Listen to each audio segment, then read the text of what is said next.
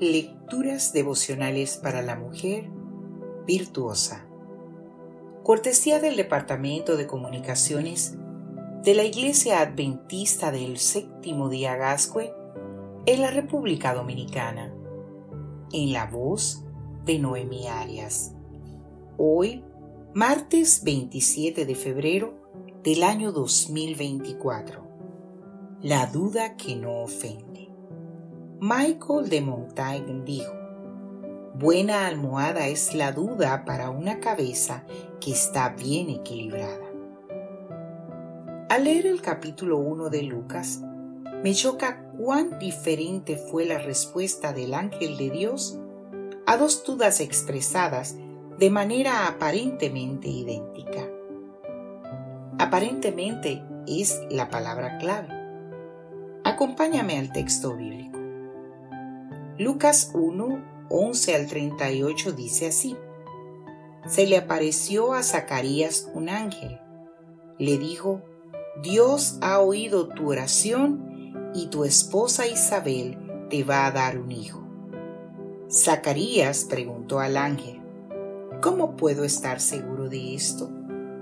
Porque yo soy muy anciano y mi esposa también. El ángel le contestó, como no has creído lo que te he dicho, vas a quedarte mudo. A los seis meses, Dios mandó al ángel Gabriel a un pueblo de Galilea llamado Nazaret, donde vivía una joven llamada María. Era virgen. El ángel le dijo, vas a quedar encinta. María preguntó al ángel, ¿cómo podrá suceder esto si no vivo con ningún hombre? El ángel le contestó, para Dios no hay nada imposible. Entonces María dijo, yo soy esclava del Señor, que Dios haga conmigo como me has dicho. ¿Cómo puedo estar seguro de esto frente a cómo podrá suceder esto? Parecen el mismo tipo de duda, pero en realidad no lo son. El primer tipo es de los que quieren certezas para seguir conservando el control. El segundo tipo es el de los que entregan el control sin necesidad de certezas, pero quieren indagar en las formas de actuar de Dios. Existen dos tipos de duda. Una que manifiesta excesiva confianza en uno mismo para llevar las riendas de su propia vida, limitando así la intervención divina.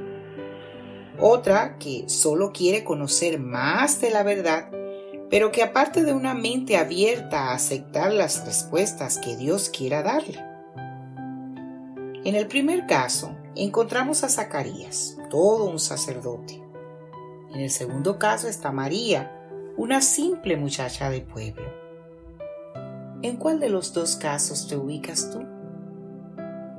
La próxima vez que expreses alguna duda en público, puede ser en la iglesia o en tu casa, y que alguien te diga que estás hablando como una persona a la que le está faltando fe, analiza bien el motivo de tu duda. Tal vez no estás poniendo en tela de juicio el poder de Dios, o sea, no te está faltando fe pero podrías solo estar intentando averiguar la verdad. Esa duda es duda de la buena. En el libro de Lucas, en el capítulo 1, el versículo 45, nos dice la palabra, Dichosa tú por haber creído que han de cumplirse las cosas que el Señor te ha dicho. Que Dios hoy te bendiga, mujer virtuosa.